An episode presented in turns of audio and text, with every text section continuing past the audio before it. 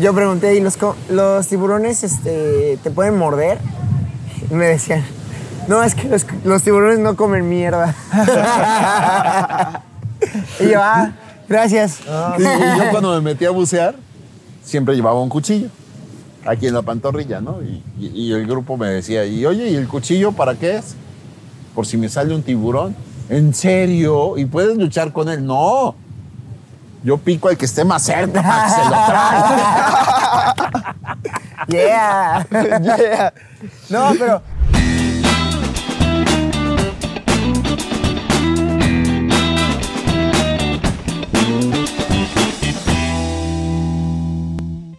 Hola amigos, ¿cómo están?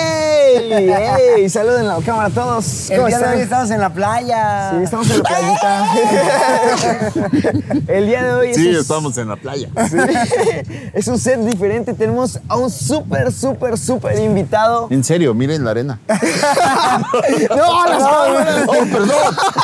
Y tal, Sí, tal vez se pregunten, hey, ¿quién es este sujeto? es él? ¿Quién? Trabadísimo, sexy, sensual, Muestra sus músculos, tío. que está aquí. Muchos de ustedes ya lo conocen por Changovisión, otros no lo conocen, pero eh, yo lo quiero mucho, es mi tío. Es el, es el tío, es la piedra La Johnson. piedra Johnson. Bueno, preséntese, tío. eh, ah, para que- ¿Quién es usted? ¿Quién es usted? Para que la gente lo conozca. Yo soy el tío de ustedes. Sí, es, es nuestro tío. Sí, Su tío- mejor conocido en el bajo mundo del AMPA pa- como Bernardo. Bernardo. El tío Bernardo, alias Sí. Nayo. Al- alias la piedra Johnson. Al- alias la piedra Exactamente. Johnson. Bueno, y el día de hoy invitamos al tío Nayo porque el tío Nayo tiene muchísimas anécdotas muy chidas que queremos compartirles con ustedes y, y tiene mucha experiencia en el área del buceo, de la bebida. No, no es cierto. Del racismo. del racismo de mujeres. Eh, no puedo hablar de eso, este, por la señora que puedes escuchar en la casa. Y, Por la No, esposa. y- además sí. sabe ella cosas que no puedo decir aquí. Pero bueno, ya que conocieron al tío, tío, yo quiero empezar preguntándole, ¿cuántos años usted fue buzo profesional? O sea, porque usted buceaba para ganar dinero. Sí, además de, de- de ganar dinero, yo buceaba porque me divertía muchísimo y, y ¿sabes qué era lo más padre de todo esto? Ajá. Que me pagaban por hacerlo. sí, estaba en un ambiente en el que era maravilloso estar a día a día compartiendo con las personas, compartiendo con, con todo mundo, un mundo que, que invitaría a todo mundo que lo disfrutara. O sea, usted de- Sí. diría que cualquiera puede bucear. Cualquiera, cualquiera. Y la mayor parte de las personas piensan que es muy caro. Sí. Realmente Sí. está al alcance yo, de Yo todos. pienso que es muy caro. Y no lo es. Yo pensaba que es No muy lo caro. Yo creía que era muy caro. Sí. A mí me cambió la vida el buceo. Me cambió la vida en muchos aspectos. Me Eh, cambió muchísimo. Yo quiero decir que yo, yo soy buzo por el tío Nayo, que me indujo a ser buzo y próximamente Mike va a ser buzo. Y Un yo día voy a ser, buzo. voy a ser buzo, buzo, buzo. Pero es muy chido, o sea, a mí me daba mucho miedo y te lo contaba, se lo contaba Mike. Sí. Me daba mucho miedo el, el saber qué es lo que pasa dentro del agua y cuando hicimos buceo nocturno, a mí me daba mucho miedo.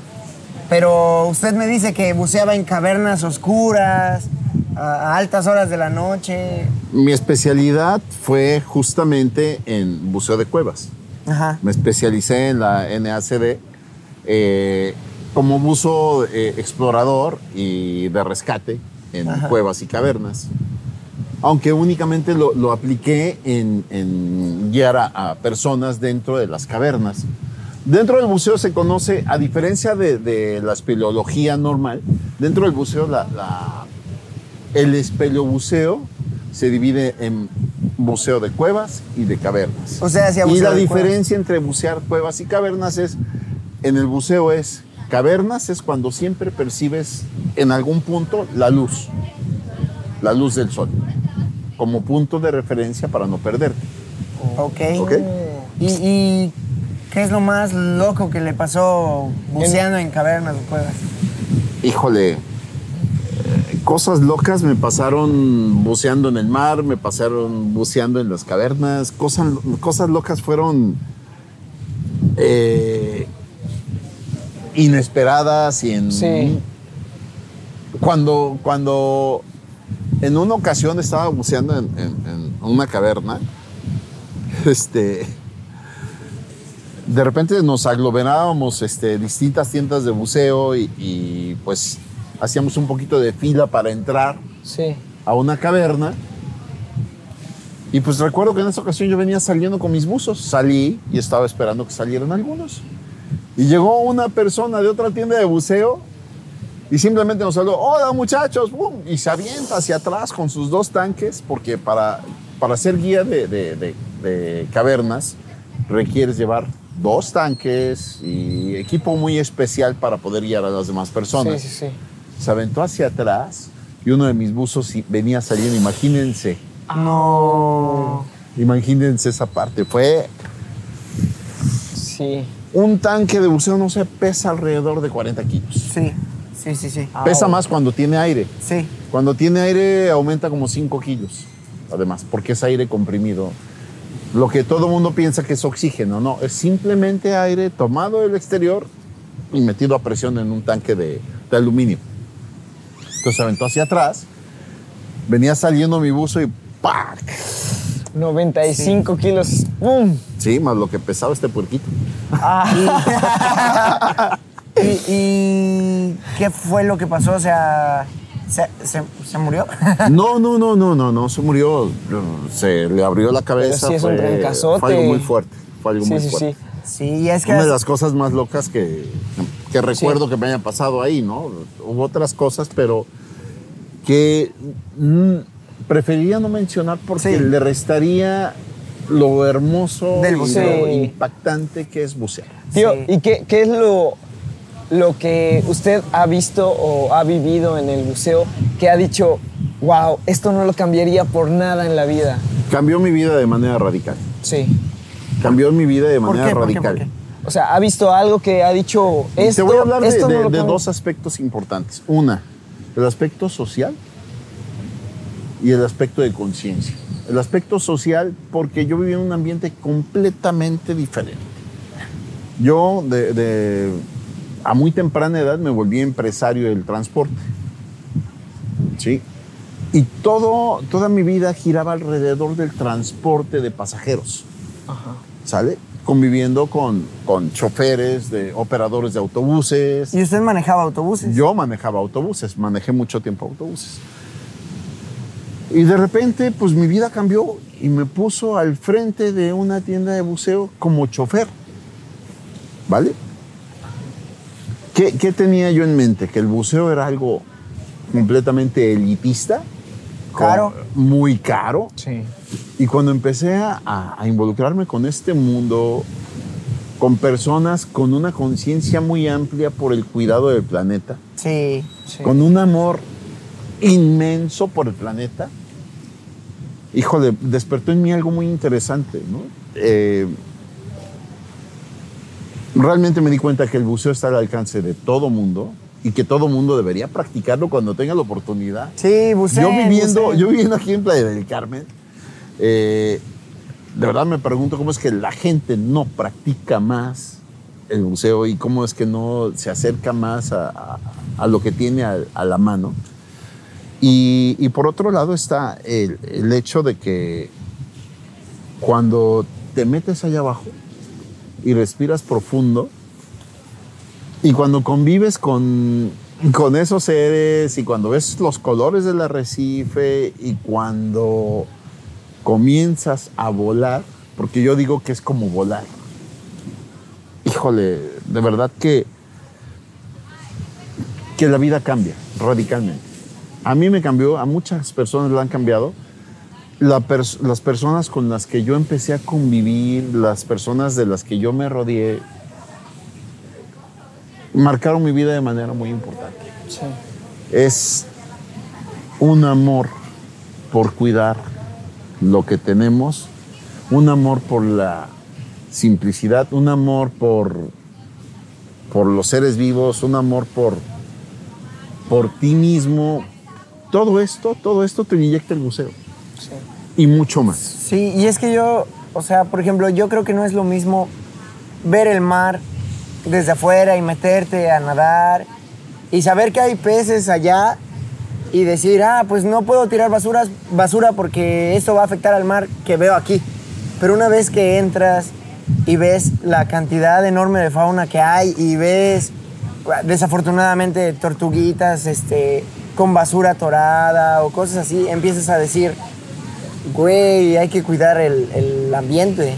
Yo me explicaba de repente andar en un arrecife y, y de pronto encontrarme una llanta, No, de repente encontrarme un envase y decir, ¿de dónde salió?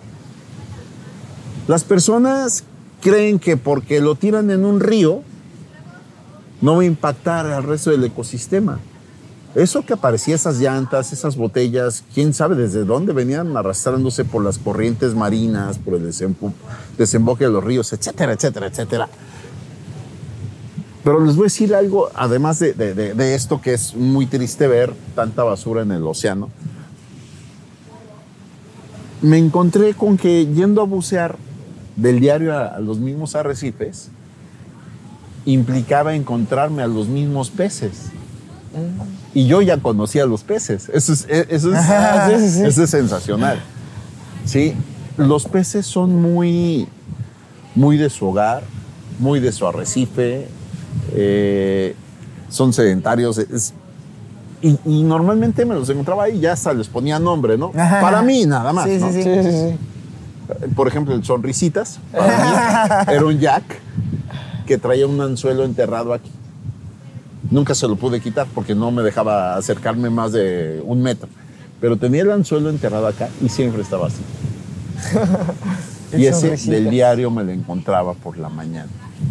Por la tarde, porque yo por lo menos hacía dos buceos al día. Por la tarde ya me encontraba con, con la escuela de, de sábalos. Ajá. Que son Los pecesotes así, No. inmensos.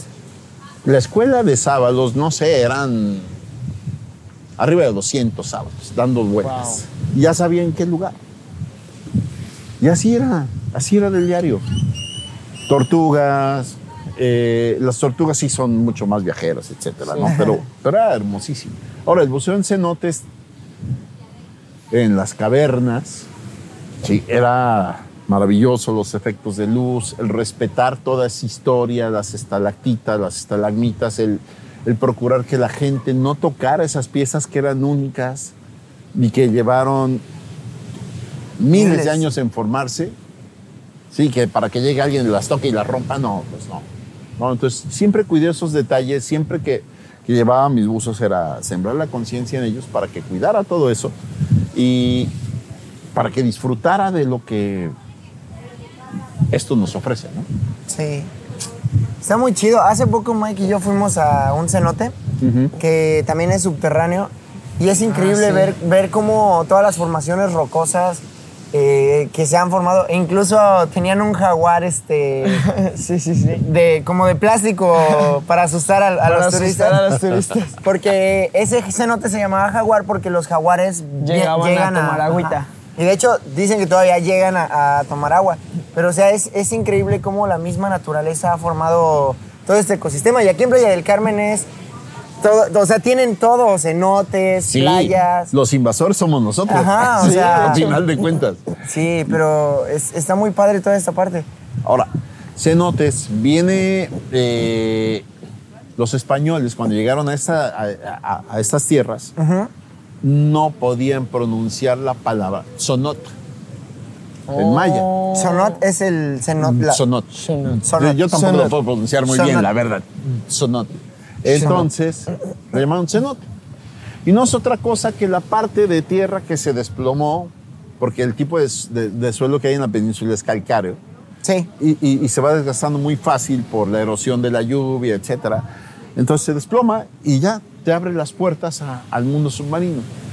Aquí no hay ríos, todos los ríos son subterráneos, precisamente por el tipo de suelo que tenemos, ¿no?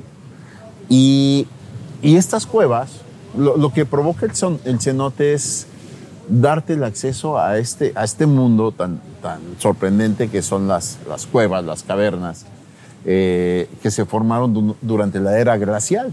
Sí.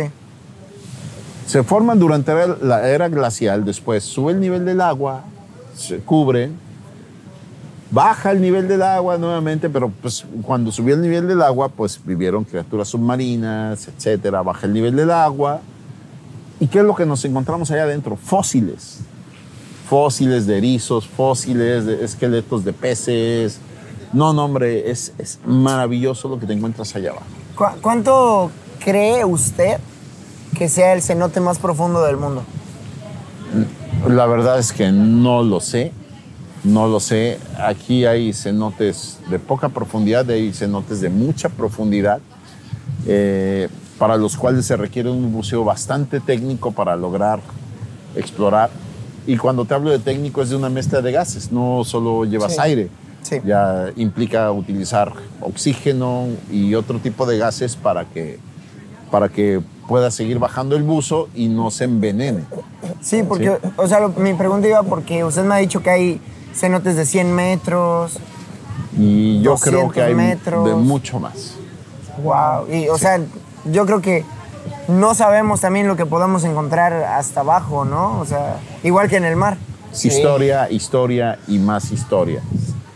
Esqueletos de seres humanos que habitaron el planeta en ese entonces, que ya han encontrado varios, y muchas cosas más, ¿no? De hecho, también Pero el buceo recreativo no, no, no se enfoca en esa parte, No. sino Sí, en que sí. conozcas arrecifes de Sí, no mucha sí. profundidad, las cavernas, que hagas recorridos súper chin- Sí. Chidos, iba a decir chingones, no puedo decir eso. no, no podemos, no podemos decir chingones. Sí, eh, eh, yo invito a todo mundo a que se atreva. Oiga, tío, y este. Y ahora sí, usted como buzo profesional, ¿qué le recomendaría a los que se quieren A la animar banda. ajá, a los que se quieren animar a bucear, a los que nos están viendo y dicen, ay, buceo o no Ay, buceo. güey, yo quiero ver un fósil. ¿Qué, qué, qué le recomendaría así como buzo Bien simple, que se quiten la idea de la cabeza de que es algo inaccesible. Está que a la mano de todo el mundo. El Sí, miedo. Sí. Está a la, mano- la verdad es que no es caro. No es caro. Bucear no es caro. Hay otras cosas que son más caras y no te dejan la misma experiencia que, que el buceo. O sea, bucear te deja Como una decía paz. cierto este, político por ahí, si se gasta el compadre en las caguamas. ay, sí, si tienen Sí. para las caguamas, tienen para bucear. Exactamente. Así es, así es. Sí, y, y, bueno, a mí me tocó ver también los peces dormidos y es algo... De noche, ¿no? Sí, Es interesante. Súper vaciado. Sí. ¿Qué, qué hacen los peces dormidos? pues se quedan así. Pues están así. ¿Solo están así? No, están. Y es que eh, en el día ves un tipo de fauna y en la noche ves otro tipo de Sí. fauna. De noche ¿y ves ¿Le ha la- tocado ver los que encienden, los peces que tienen luz? No. Ah, sí, la ¿Sí? fosforescencia. Sí, sí, sí. Apagamos las luces de noche, ¿te recuerdas, David? Apagamos las luces de noche, movimos las manos y, y, Y hay bioluminiscencia. Sí. Wow. Pero este... Ahora, la- la- en la noche, ¿qué, qué es lo que ves de noche? Los cangrejos enormes, el cangrejo rey de aquí del Caribe. Así, así, así. Un animalón así. Cangrejos. No, No, och. Las langostas, sí, que salen de noche de cacería. en, en fila, güey. No manches. Sí, Sí, ahí en la arena. Es padrísimo, padrísimo. Sí. La verdad es que la gente tiene que bucear. La gente Sí. tiene que conocer su, su planeta. No nada más lo que pisamos, sino lo que hay allá adentro, en el mar. La Sí. gente tiene que, que- que- que atreverse a, a- a dar un pasito más. A mí me da mucha risa. Bueno, hay preguntas muy comunes del buceo. O sea, por ejemplo, la, creo que la más común es: ¿y hay tiburones? Híjole, cuando yo me encontraba un tiburón decía, ¡me rayé! Sí, o sea, es chido Es, encontrarse es un tiburón. chidísimo encontrarte Sí. con un tiburón. Pero no les hacen nada. No, yo nunca les hice nada. no, nunca. No, sí, es que la, gente, la- yo, yo he visto mucho que los tiburones no, no son como de que irte a atacar a, Mira, como en las desde que películas. salió la película de Tiburón, Sí, sí, sí. todo el mundo les agarró pánico. La verdad es que los animalitos estos son necesarios en el mar, pero además de que son necesarios, o sea, jamás se meten con ¿Sabes qué me jamás. dijeron a mí? De verdad, yo, yo no exagero a decirles, Sí. me sentía con mucha suerte cuando me encontraba con un tiburón. A mí, ¿sabe, qué- sabe qué me decían? Dice, yo pregunté, ¿y los, los tiburones este, te pueden morder? Y me decían, no, es que los, los tiburones no comen mierda. y yo, ah, Gracias. Ah, Y yo cuando me metí a bucear, siempre llevaba un cuchillo. Aquí en la pantorrilla, ¿no? Y, y- y el grupo me decía, y oye, ¿y el cuchillo para qué es? Por si me sale un tiburón. ¿En serio? ¿Y puedes luchar con él? No. Yo pico al que esté más cerca para que se lo trague. Yeah. Yeah. No, pero es que a, a mí me, me- También lo que me dijeron es que, y me causó mucha curiosidad, es que nosotros no entramos para nada en una dieta de un tiburón. O sea, el tiburón come pececitos así, a lo mucho así. Sí. Y nosotros somos del tamaño de un tiburón, le da curiosidad saber qué somos. Eh, ya, bueno, aquí, al menos aquí. Sí, sí, sí. Ya el tiburón blanco, que. que Ah, ese es otro rollo, Australia rollo. y todo eso. Sí, o sea. Sí. Ya tiburones más grandes sí te pueden confundir con una foca. Una foca. Ah, sí, sí. Pero si te ven aquí. O con un manatí. O con un manatí, dependiendo de lo que sea. ¿no? Este. No lo dije por mí. Sí, güey, pero está muy chido. Aparte, este, yo lo que más me gustó ver, creo que cuando buceé, un pulpo, porque se mueve bien rápido. O sea, en el mar es como que ves todo en cámara lenta y te mueves y Ajá, todo. y los Y los pulpos van. Pero algo bien importante de- de- de- del mar, del buceo, etcétera. ¿De qué te diste cuenta cuando respirabas allá abajo? Ah, Te empiezas a volver consciente de tu respiración, Sí, porque sí. aquí arriba perdemos la conciencia de cómo respiramos. sí. Allá abajo, un punto importante es cómo respiras. Y te vuelves consciente de tu respiración y, y una vez que conectas con tu respiración, comienzas a disfrutarlo todo. Sí, porque a- aparte de eso, a mí me... Bueno, lo que te dicen es que es un... El, de- el buceo es un deporte, Sí. pero dicen que es un deporte para flojos. ¿Por qué? ¿Qué? Porque lo que tienes que hacer es relajarte. Es yoga submarino. Exacto, es Ah, yoga submarino. ya. Entonces, lo que tienes que hacer es relajarte, dejarte llevar y disfrutar y hacer todo de la manera más calmada que puedas. Le voy a hacer una pregunta a ustedes dos. A Ok. ver, a ver, a ver. ¿Desde cuándo no eres consciente de tu respiración? Güey. Uy. Yo creo que nunca. es que no paramos de respirar, No, ¿cierto? no, no. Desde que Cuando buceé. buceas te empiezas a volver consciente de tu respiración. Sí, Te empiezas a escuchar, empiezas a sentir tus pulmones, empiezas a sentir cómo entra y sale Sí, sí, ese sí. aire y te relaja muchísimo. Y conectas con, con todo ese ambiente. sí. Si eso de allá adentro lo practicas aquí afuera, te ayuda muchísimo. Sí, sí, sí. Aparte, pues allá abajo, sí te, al principio a mí me daba como cosita de, ay, se me va a acabar el aire. Y platicaba, platicaba con el tío que es como, y estás checando cuánto aire te queda cada rato. La, la primera vez así me pasó. Sí, sí, sí. Y ya después cuando aprendes a respirar y sigues todo lo- todos los consejos, porque todo te lo explican realmente, pues ya es mucho más fácil. Le contaba a Mike que es muy... Algo importante. Ajá. Perdón, ahorita eh, no Va, se te va, olvide va. lo que vas Va, a decir. va, va. Pero algo importante. Eh, ya se me olvidó. ¡Qué güey! Buena esa, tío. Me la aplicó. Sí, sí, sí. ¿Y a No, ti? Y a mí ya se te olvidó. No, así me acabo. Que le platicaba a Mike que es muy chido la sensación de, del- la salida de emergencia para, para el buceo. Ajá. Que tienes que ir soltando el aire a la vez que vas subiendo. No subir al mismo tiempo que las burbujas. Bueno, subir más lento que las burbujas Claro. que sacas, porque si no te puede dar una enfermedad de descompresión. Y no contener la respiración. Y no debes soltar contener, el aire. soltar. Entonces se siente como si tuvieras aire ilimitado a la vez que vas soltando. Por supuesto. Y vas soltando el aire y sientes que no se te acaba y entre más subes, más aire tienes. Es muy Sí, chistoso. porque, porque... La física juega un papel bien importante en el buceo. La física es fundamental en el buceo. Sí. Porque aquí Ahora, Todo lo ya que me sube, baja. que iba a decir. A ver, a ver, a ver, a ver. ¿Qué era, tío? No, a ver, ya se me olvidó. no, que el 95% de los accidentes en el buceo, si no es que me quedo corto, creo que el 99% de los accidentes que ocurren en el buceo son por errores humanos. sí, Sí. No tienen nada que ver con el equipo. El equipo es sumamente seguro. ni por el equipo ni los animales. No. El animal, eh, el animal, el animal ataca por miedo, Sí. no porque sea salvaje. Si tú molestas al animalito, pues, es muy probable que te ataque. Sí. Sí. ¿sí? A Sí, mí sí, me atacó una tortuga. Ah, sí, sí, me acuerdo. una tortuga. te- por molestarlo. Cuéntelo, cuéntelo, cuéntelo. Sí, ¿Cómo estaba haciendo snorkel en un cenote. Ni siquiera buceando, ni no, siquiera no fue buceando. eh, antes de dedicarme a guiar grupos de buceo, me dediqué a hacer video submarino. Entonces estaba este, haciendo snorkel en un cenote porque el mar, el mar estaba muy picado. Ahí voy con mi camarita y veo una tortuga en un cenote. Dije, no, ma. Mes.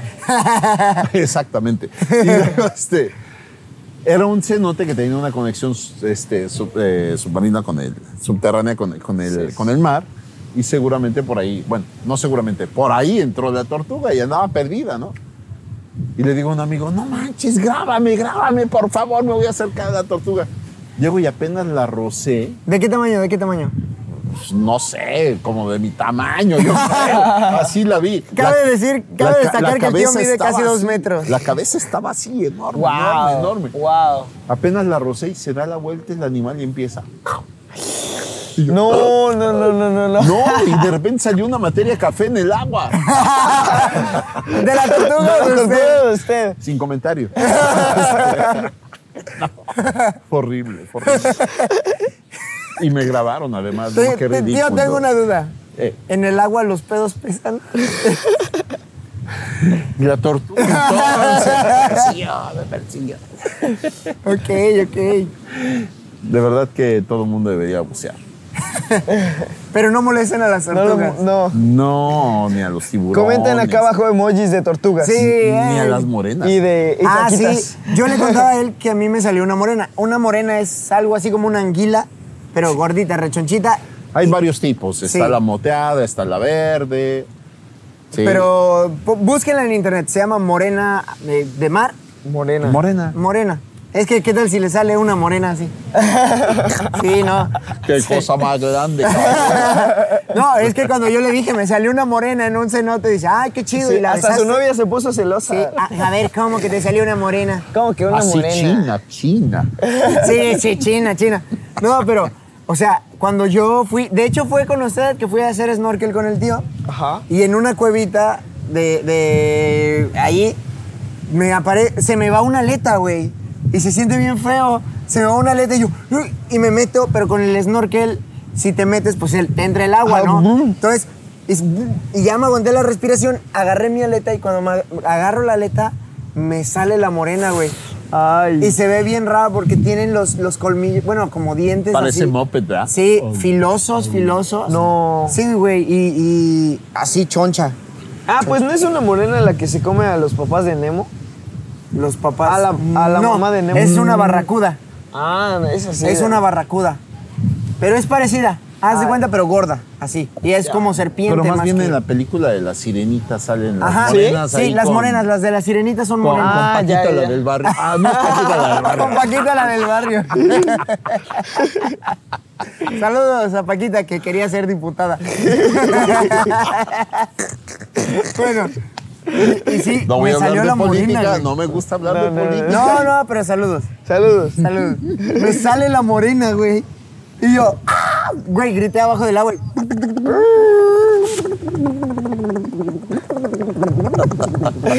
Y, a- y ahí me ves saliendo con la aleta en la mano. ¿Sabes cuál era mi miedo? Que de tanto movimiento, o sea, ya después lo pensé, que de tanto movimiento la morena se asustara y me agarrara y me mordiera. Porque lo que hacen esas es que te Te desgarran. presiona, tú te jalas y desgarra porque son súper filosos sus sí, colmillos. sí. Sí. Súper filosos. Wow. Pero Sí. un animalito de esos no te ataca por atacar, es porque No me los atacó. vamos a molestar. No me atacó, salió por curiosa, güey. O sea, Sí. estaba esperando comida, vio mi aleta Ajá. y salió, me vio, la vi y dije, ah, una morena. Y ella dijo, ah, un güey sin vida social. Y yo, "Ay, No, güey". clarito vi cuando salió su aleta y, y la morena hizo así. "Ah". Eh, ¡Qué asco! Me huelen las patas. Huele a rayos. Sí, güey. Bueno, el, el buceo es muy accesible, mucha gente lo debería de practicar. Yo, yo no prometo, es apto, a no es apto este para podcast, asmáticos, eso sí, Ah. ni, para, No, pero tú eres preasmático, no eres Ah, bueno. asmático. ni para claustrofóbicos. Sí, sí. Ah, no, si les dan miedo los espacios cerrados o tienen problemas para respirar, No, sí, sí, sí. A partir de, de este podcast prometo intentar. Mike va a bucear. Mike va a bucear, Por favor. recuerden, grábenlo en ese podcast. Mike va a Grábenlo. bucear. Sí, sí, sí. Pero está muy bueno. Vale la pena completamente.